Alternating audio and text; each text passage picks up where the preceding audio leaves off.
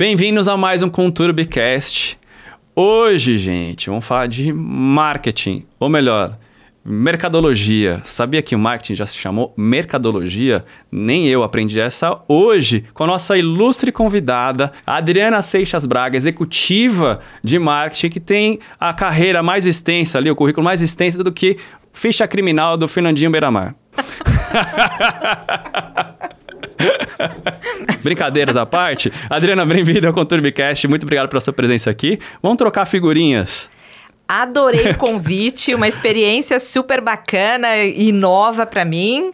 E vamos lá, bater esse papo e contar os causos, Os né? causos. Todo profissional de marketing, os vulgos marqueteiros, adoram contar causos, as boas histórias. Me conta como você começou na carreira.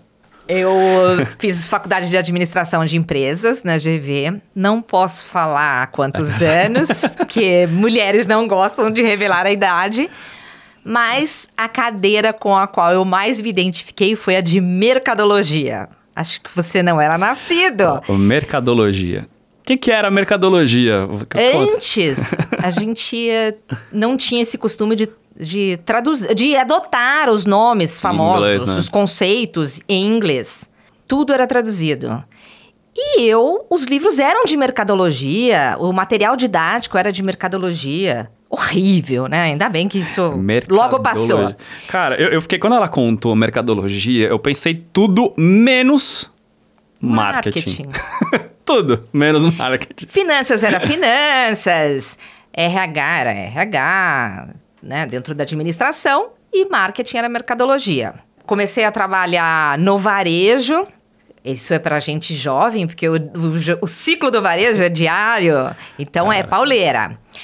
Do varejo, eu fui lá atrás para o advento da internet no Brasil. Fui trabalhar num provedor de internet no ano que é a internet 96, 97. Pra vocês novinhos que estão ouvindo, na- lá na- no tempo dos Incas, É verdade. usava-se um provedor pra acessar a internet. Né? Você tinha que- Linhas de escada. Aí você tinha que Se colocar sua você senha. reclama que o computador tá lento, que a conexão tá lenta, você não sabe o que é aquilo. Detalhe, o Wi-Fi não existia, tinha. era tudo cabo.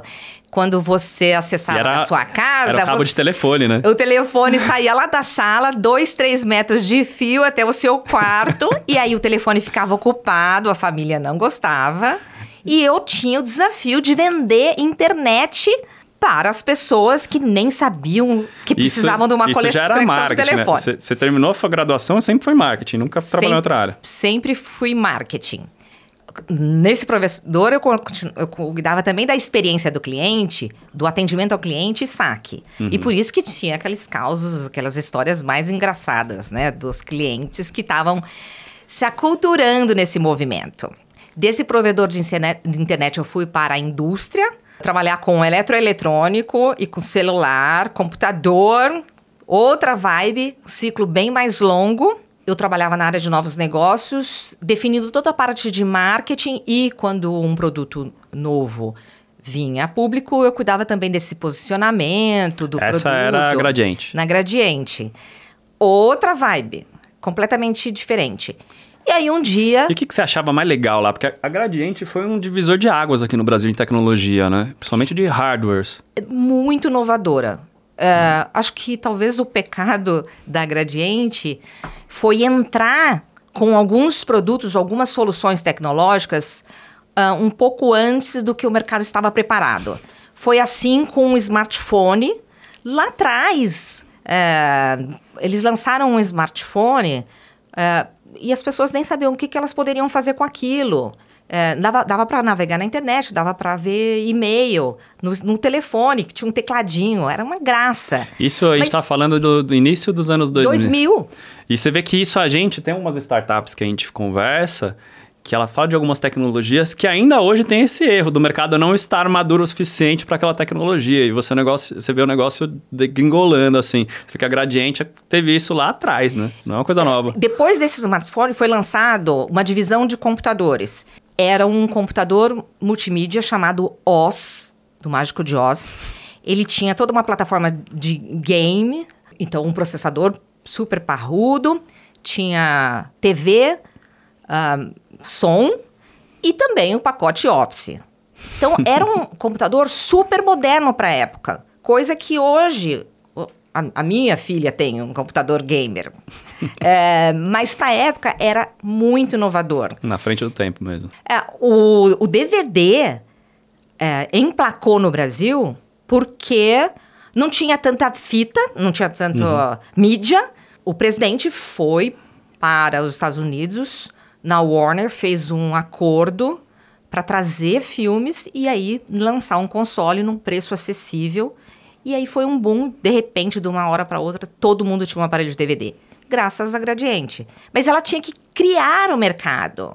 Então, algumas coisas foi possível e foi um sucesso. O celular foi um, uhum. a Nokia não era ninguém, eles que trouxeram a Nokia, porque era a Motorola que imperava, e de repente todo mundo tinha o celular Nokia ou Gradiente. É, porque era digital e a Motorola demorou para apostar no digital.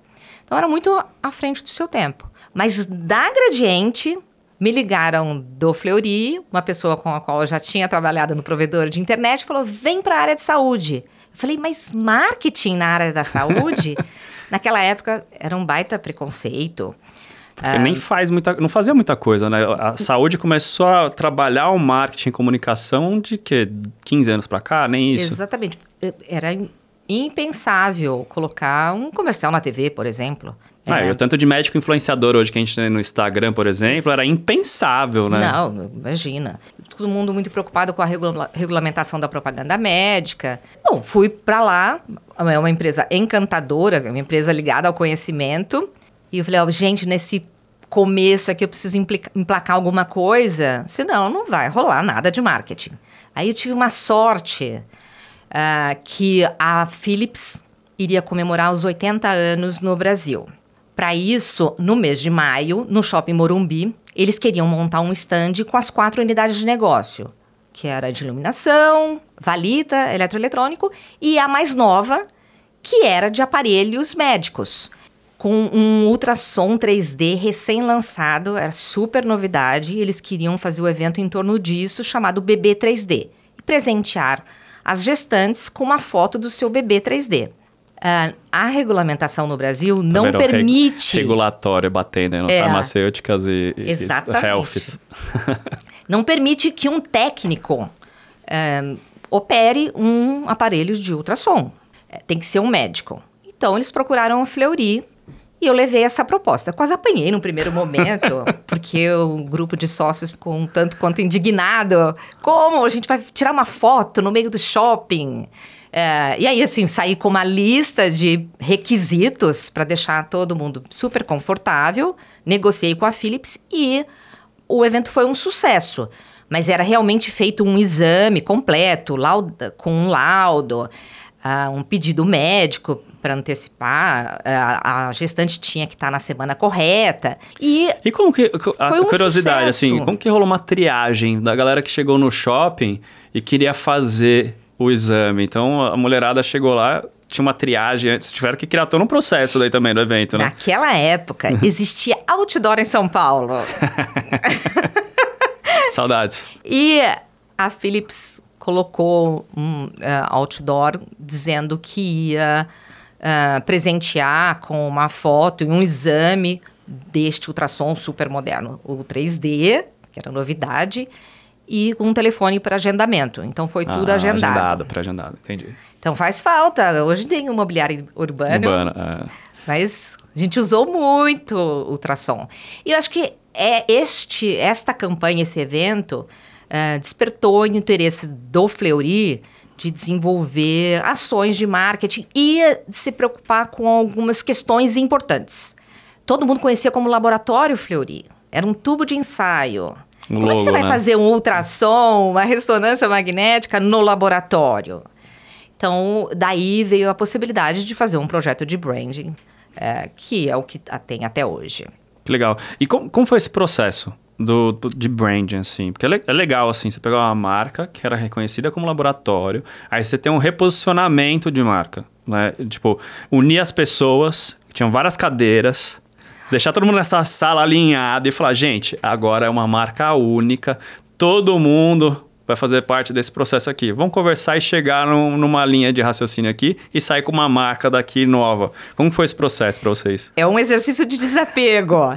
Você acredita que apesar da marca oficial ser Laboratório Fleury, todas as outras especialidades médicas, cardiologia, endoscopia, granular em imagem, por exemplo, ultrassom, raio-x, todo mundo tinha uma marca para chamar de sua. Então você ia numa unidade de fazer um exame, na porta tinha Fleury ah, tá, raio-x. Fleury teste ergométrico. Então foi um processo uh, ah, para culturar as pessoas da importância de ter uma marca única que identifique o todo o grande escopo de atuação da empresa.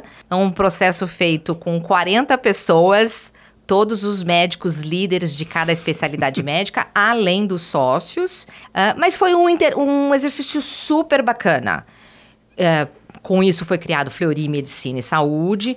Aí toda a visão, missão, valores, os atributos desejados, posicionamento de marca. E aí houve a necessidade, então, de fazer uma ação para comunicar, comunicar toda essa essência de marca. E aí foi a primeira vez que o Fleury foi para a TV uma campanha muito bonita, PB, uh, ah, bem elegante.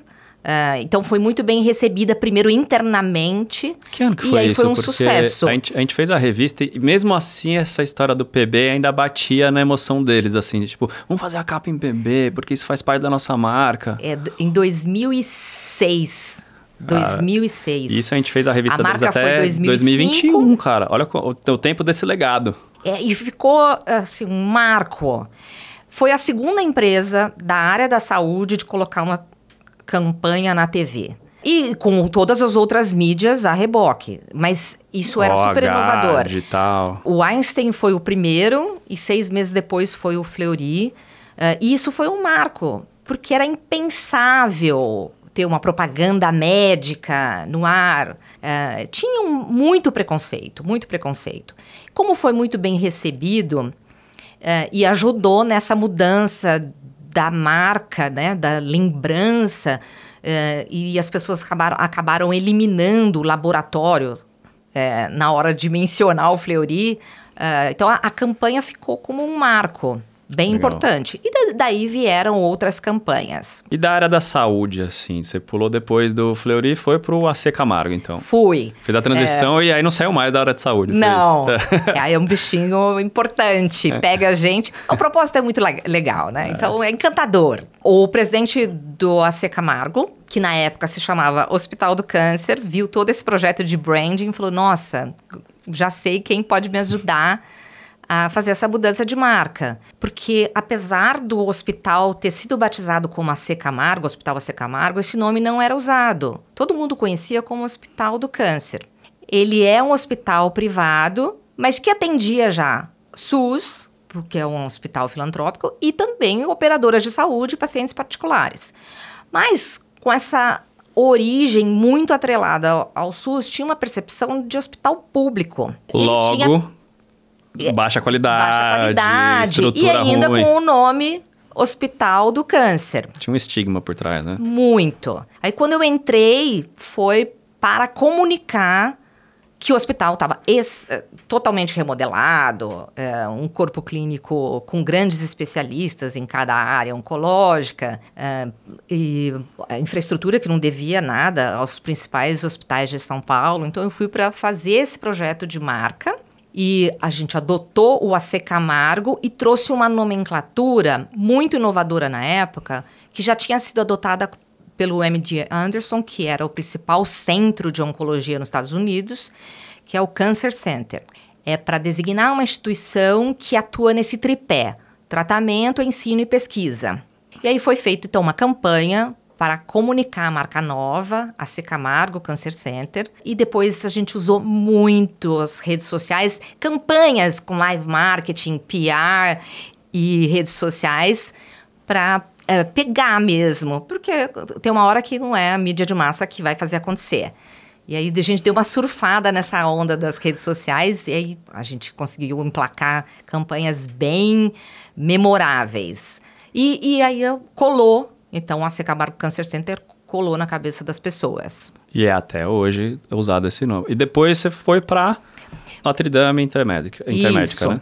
A Notre Dame Intermédica era um conjunto de quatro empresas, Interodonto, Notre Dame Seguros, Plano de Saúde Intermédica e RH Saúde, que era de medicina ocupacional. E aí cada uma dessas marcas tinha uma, uma equipe separada. Exatamente. Eram quatro Nossa. empresas separadas com quatro RHs, quatro CNPJs, financeiros, quatro RPs, portais, quatro, quatro tudo.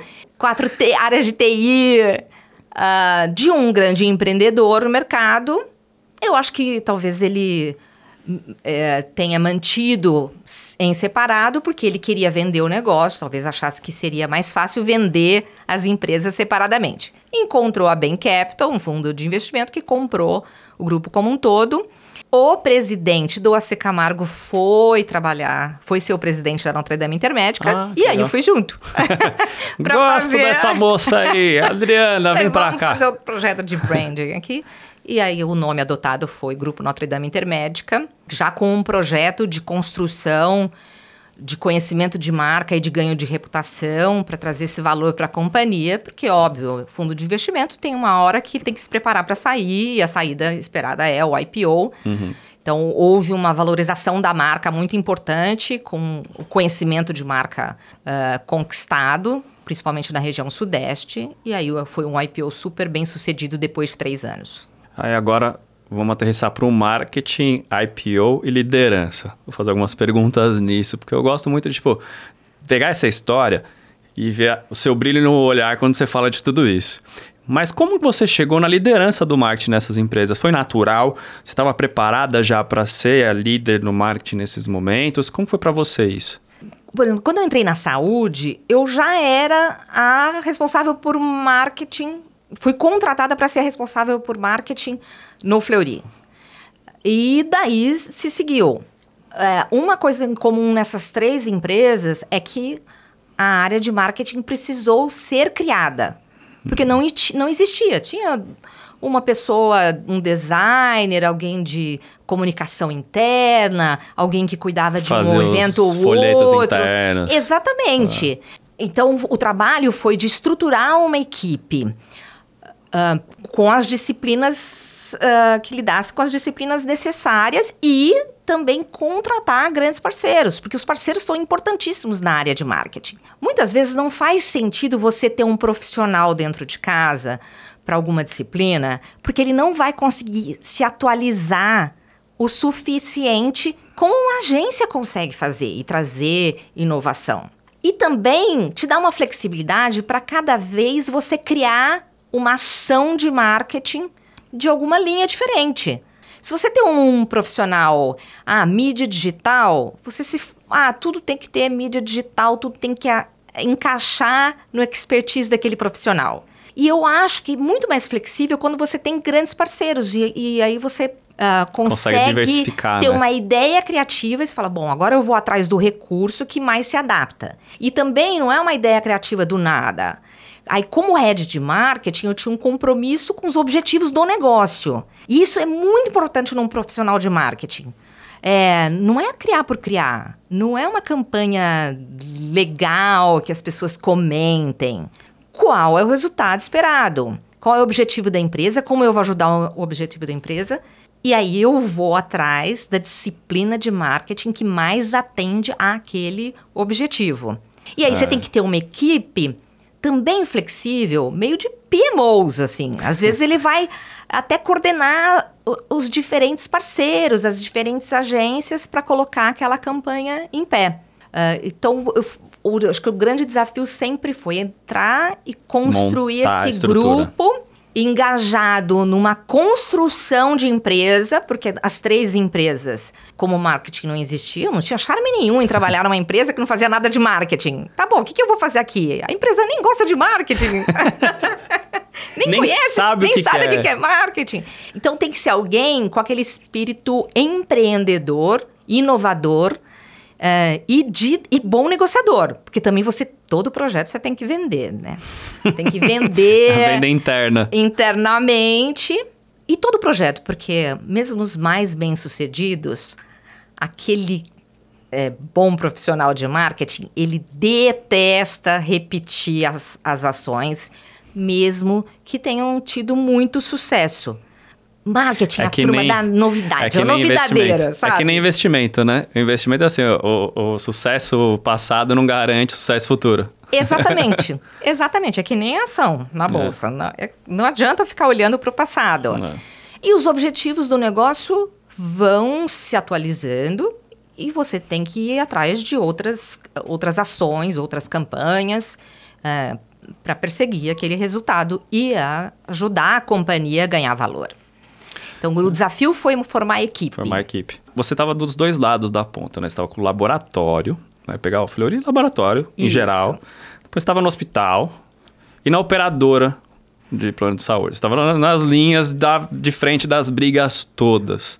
A gente viu pós-pandemia, a treta toda que teve de fraudes e tudo mais. Qual é a participação do marketing em ajudar a empresa, falando de negócio aqui, a participação do marketing, e sentar e falar, cara, a gente pode junto montar campanhas de conscientização ou pensar em produtos para combater esse tipo de fraude ou gerar novos negócios.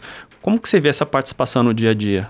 É, é, são dois lados opostos da moeda. É. Quando eu estava no Fleury e quando eu estava no AC Camargo, ah, o intuito era divulgar todos aqueles eh, tratamentos, procedimentos que você tem dentro de casa, para que as pessoas, quando precisarem, recorra, te escolha. Mas, de uma certa forma, você está do lado da demanda, se você quer gerar demanda.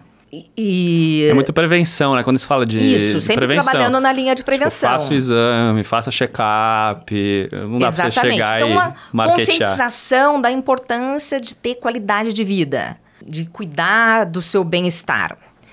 A operadora, procedimento é aumento Sinistro. de sinistralidade. Sinistro. Então, tudo que a operadora quer que você não lembre é, Você tem seguro. que você precisa usar. É do outro lado.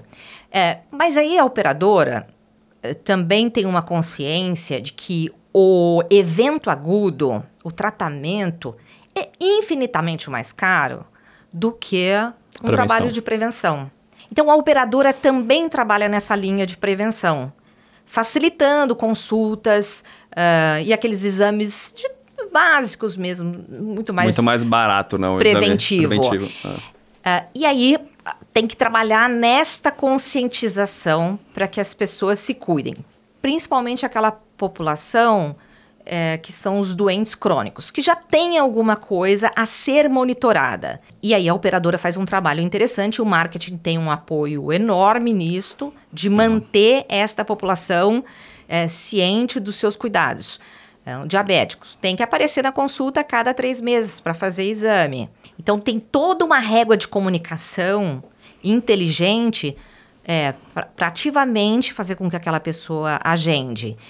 É, eu era responsável também é, pelos canais de atendimento, de agendamento, canais de atendimento de serviços e saque. E quais vocês usavam lá? Era, e era aplicativo, WhatsApp? Quais vocês usavam mais? aplicativo e o portal. Portal e E e-mail? com o desenvolvimento, não, mais aplicativo, Aplicativo. e portal.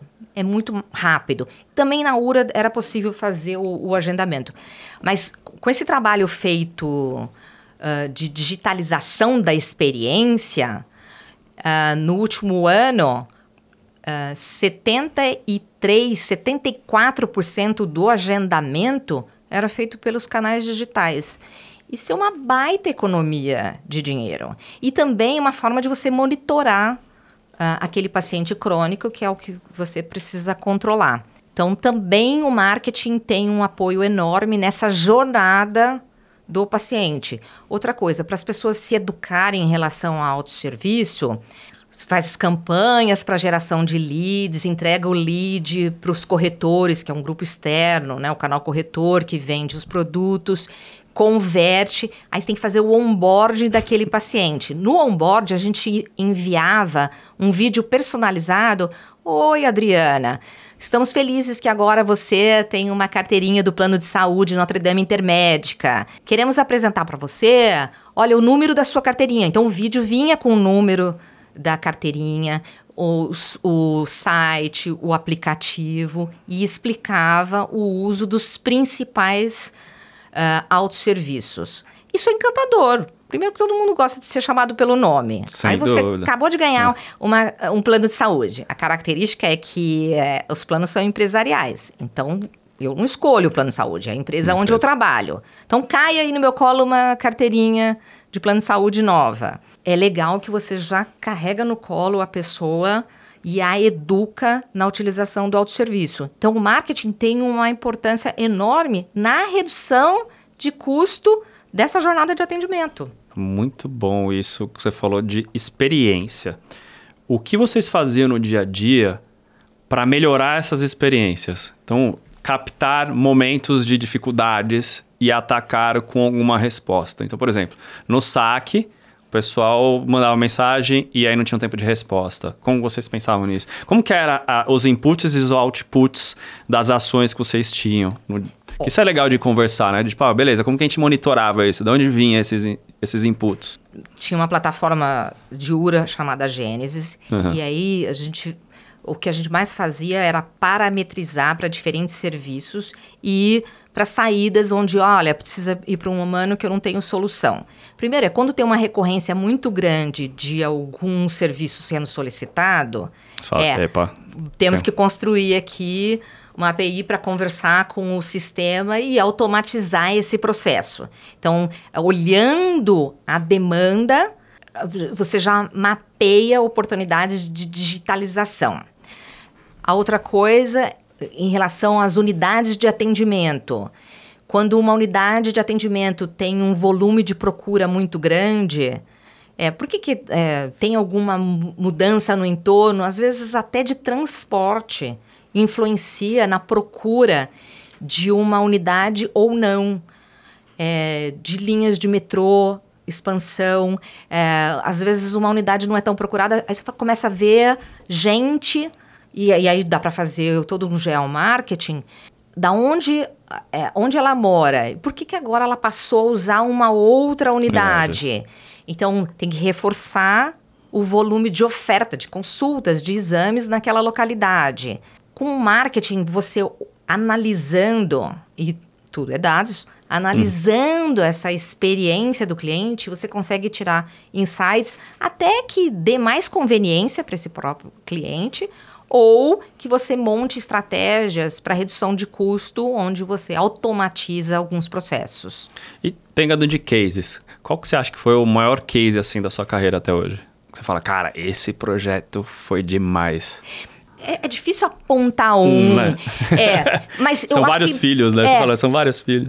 Eu acho que o que foi mudando desde da área da saúde, do Fleury, depois do AC Camargo, depois da Notre Dame Intermédica, foi ah, como marketing digital, de uma forma bem ampla, veio ganhando importância. E Aí eu vou citar alguns grandes projetos. Assim que eu cheguei no Fleury, tinha um desafio de você ah, contar para a população que você tinha alguns exames muito específicos. Aconselhamento genético. É para uma população muito específica.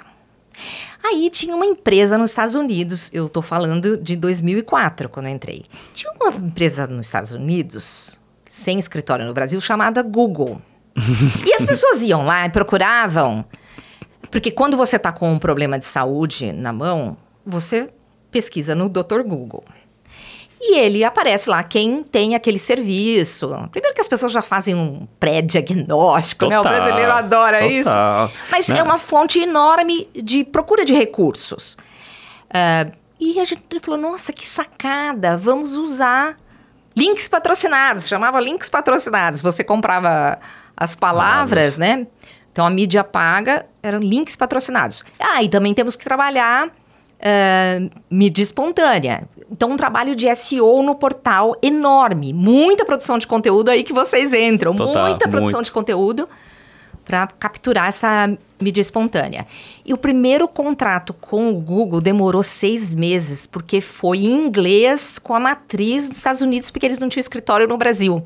E a gente colocava as palavras que a gente queria uh, comprar e eles não entendiam muito o que, que é aquela palavra em português, nome de um monte de exame ou um nome de doença, né? Porque você comprava as duas pontas, o nome do exame e o nome da doença.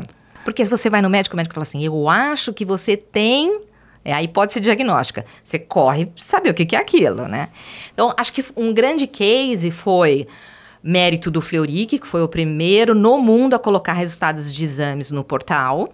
E aí a área de marketing aproveitar essa pegada digital e para divulgar o seu próprio negócio uh, com algo que estava começando, que eram os links patrocinados do Google.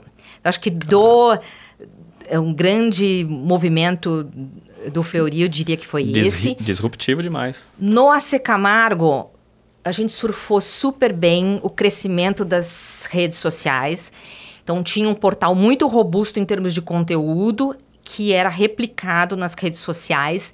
E era o início do Facebook, onde todo mundo é, formava grandes comunidades. O alcance era enorme ainda. Super orgânico ainda. É, e aí eu fiz inúmeras campanhas, que a gente chamava de campanha integrada. Era uma campanha de live marketing que repercutia na imprensa e repercutia no mundo digital. E aquilo gerava um buzz enorme. Para você chamar atenção em oncologia, tem que ser para prevenção e diagnóstico precoce. E tiveram campanhas bem ousadas. Eu não sei se eu teria coragem de aprová-las hoje. Vou te citar um Sério? primeiro exemplo. homens têm o maior preconceito para fazer exame de prevenção contra o câncer de próstata. Uhum. Mulher está acostumada, sempre vai, outubro rosa. Mas esse novembro azul ainda não existia, não era muito conhecido. Eu montei uma corrida todo mês de novembro e criei um personagem que era o dedo corredor. Imagina uma pessoa de jaleco com um chapéu que é um dedo enorme, correndo no meio da corrida, correndo atrás das pessoas. Cara, isso. tem vídeo disso, pelo amor de Deus. Tem, tem. Que, tem que ilustrar isso. E a gente fez uma, um, um comercial só para é, YouTube.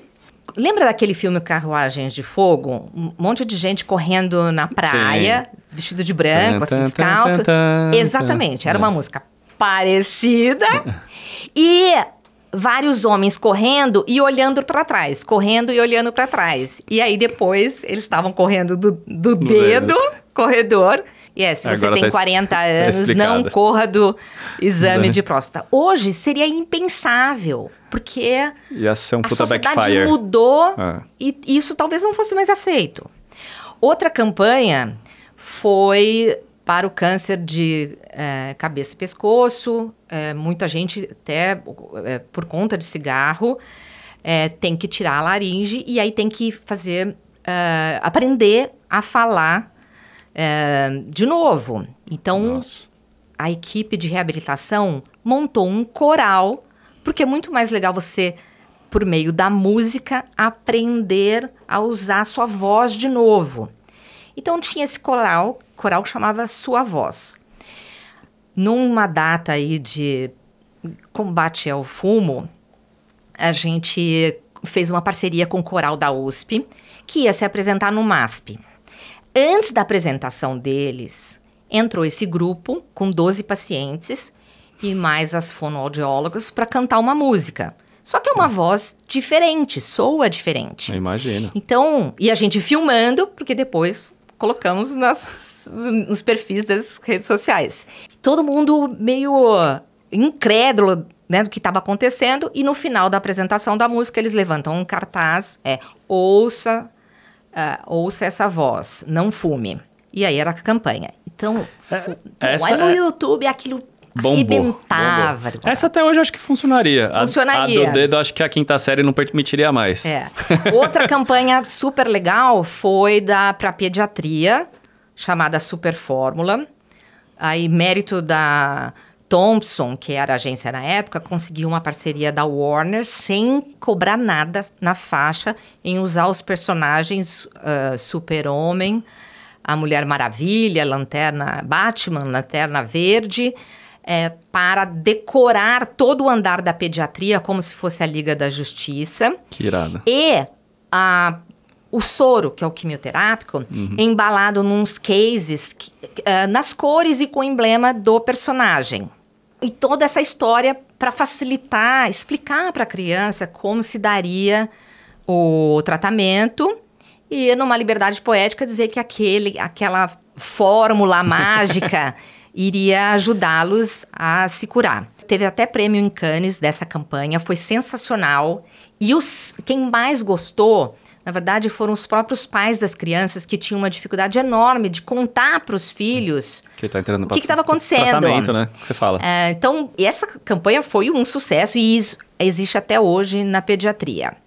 E por último, a, do Outubro Rosa, a gente fez parceria com artistas que fizeram grafites logo no início de outubro, em São Paulo, espalhado por São Paulo, de mulheres. Passou uma semana, eles fizeram uma intervenção nessas artes, como se fosse uma mastectomia, e aí com um selo para dizer que, a, que a, as mulheres tinham que uh, se prevenir contra o câncer de mama uh, e fazendo diagnóstico, exames de rotina para o diagnóstico precoce. Também ganhou uh, prêmio em Cannes. E aí foi engraçado que um monte de artista começou a nos procurar. Falou, ah, eu também quero participar. então, aí até dezembro tinha grafite em São Paulo com essa história.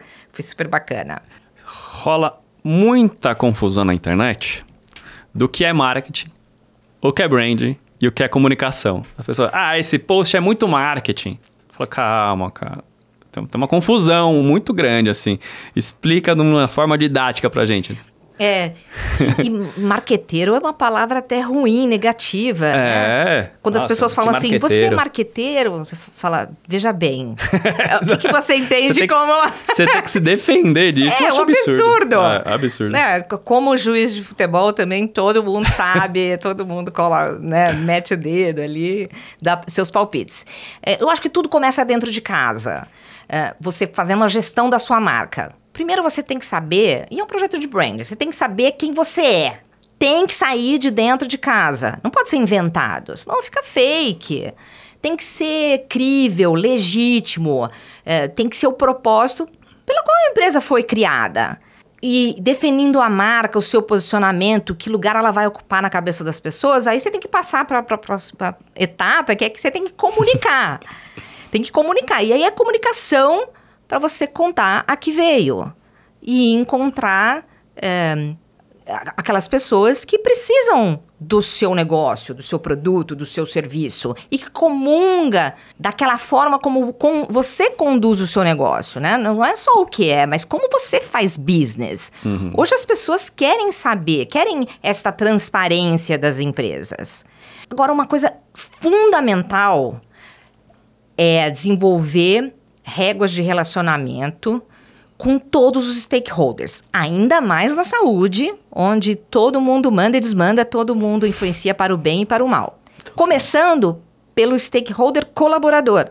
Se o colaborador não acredita naquele propósito da sua empresa, ele não vai te ajudar a propagar o seu negócio em todos os seus pontos de contato. O colaborador tem que ser o primeiro fã da marca, né? Exatamente, ele tem que estar tá engajado naquele propósito.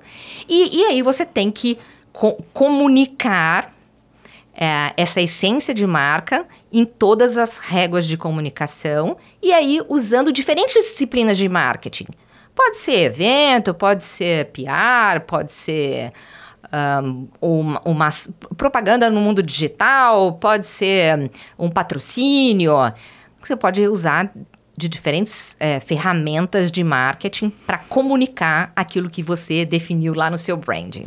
Eu sempre falo para todo cliente nosso que todo ponto de contato, e quando eu falo todo ponto de contato, é desde o seu faxineiro até o cara que está na presidência falando, todo mundo tem que estar tá alinhado no mesmo propósito e tem um ponto de contato com o consumidor, ele tem que saber o que ele está falando. E eu uso de exemplo a Apple. Você vai na loja da Apple, todo mundo que está trabalhando, ele está super treinado e tem a cara da Apple. Todo mundo veste a camisa da Apple. Como que você faz isso para as outras empresas, né? Essa é a grande dificuldade. As pessoas amam a Apple. Exatamente. E não só na hora da venda, mas na hora de que dá ruim. Exato. Ah, eu tive um problema no meu computador aqui e eu preciso da assistência técnica. É impecável o pós-vendas da Apple, porque Exatamente. eles têm uma conexão entre os colaboradores e um engajamento daquele propósito que eles vão resolver. o que quer que você tenha. É, isso era muito forte no AC Camargo. Até pela causa tão sensível que é a oncologia. É, e também coincidiu de ser nessa época do crescimento do, do Facebook. Todo colaborador tinha o seu perfil no Facebook. Qualquer campanha que você lançasse, o engajamento de dentro de casa, então aquilo reverbera. Porque você tem assim um exército de gente, não só o colaborador, mas o familiar do colaborador, que tem orgulho daquilo que está acontecendo lá. É, então, foi muito bacana é, esse momento das redes sociais e o colaborador super engajado na causa, porque aquilo você propaga e tem um discurso único, é, do começo ao fim. Adriana, quais foram as maiores dificuldades que você já enfrentou na cadeira do marketing? Assim, foi montar equipe ou foi lançar campanhas, produtos? Quais foram os, os grandes problemas assim enfrentados? Acho que não é um problema, é, mas é muito mais uma negociação com os pares. Né? Na hora que você está numa diretoria, você tem que negociar com os pares quando você quer trazer uma inovação em marketing. É, não tem ninguém que faça, que já tenha feito aquilo que você está propondo, e você tem que Defender convencer para ele comprar ideia com você. É, é tudo muito interligado. Você precisa de todas as áreas para que algo funcione e até para trazer o resultado esperado para o negócio. Então, é o, o grande investimento nessas grandes viradas de chave nas empresas por onde eu passei, sempre foi um investimento de negociação é, e de trazer todo mundo para um ponto único. E isso é sempre uma coisa que eu sempre falei muito para minha equipe. Primeiro a, primeiro a gente tem que sair evangel, evangelizando todo mundo aqui. Mesmo que a pessoa fale assim, e que tem, viu? Sim. Você vai apresentar para o financeiro. Aí, ah, você, depois que uma hora que você falou, ele fala assim: Nossa, mas podia fazer isso. Você falou lá no começo. Aí você finge que a ideia foi dele. Vou te dar a dica. Desapega, agora. a, a, a ideia foi dele. Aí você tem alguém do seu lado. E aí você fala para os outros: o fulano, estava na reunião com o fulano, ele teve uma ideia ótima. Não tem problema, não tem problema. O que importa Você... é a ideia ir para frente. Exatamente. Quem precisa saber, sabe de quem foi a ideia. Né? É. Eu como liderança e o, o CEO, que é a minha liderança. Sabe? E é falar, vamos em frente. É, mas é, é sempre costurar para todo mundo estar é, tá unido em prol daquele projeto a próxima vez for vender um projeto, traz para um podcast. Porque Exatamente. daí a pessoa vai realmente prestar atenção. É verdade. Aliás, eu adorei essa ideia. Adorei. Foco total. Total. Atenção, cara. 100% atenção pra gente. Esse é o grande potencial do podcast, cara. Se ninguém ouvir, pelo menos a gente tá se ouvindo aqui. É verdade, é verdade. É, e quais são os próximos passos para sua carreira? O que, que você tá atrás agora? Você acabou de sair da, da Happy Vida da Notre Dame, certo? Isso. É que, é... que você tá atrás, assim, você fala, cara, vou continuar na área da saúde, ou vou tirar o sabático? É, eu tô numa pegada da, de tecnologia, que é sempre uma coisa que eu gostei muito. E agora com inteligência artificial, acho que tem um mundo a ser descoberto. Aí você vai falar assim: ah, você já é uma especialista no assunto? De jeito nenhum, né? A explosão foi em janeiro. Qualquer um que fale que já virou um especialista tá mentindo. Uh, mas eu já estou fazendo alguns cursos de transformação digital, uh, até para entender como isso pode ser aplicado aos negócios. Muito, e, na, e na disciplina de marketing. Uhum. É, porque, por enquanto, a gente está naquele encantamento do indivíduo, né? Eu, você, a gente fica lá no chat GPT pedindo para fazer uma série de conteúdos, ou uh, imagem, ou animação. É, é, gostoso, mas é pessoa física.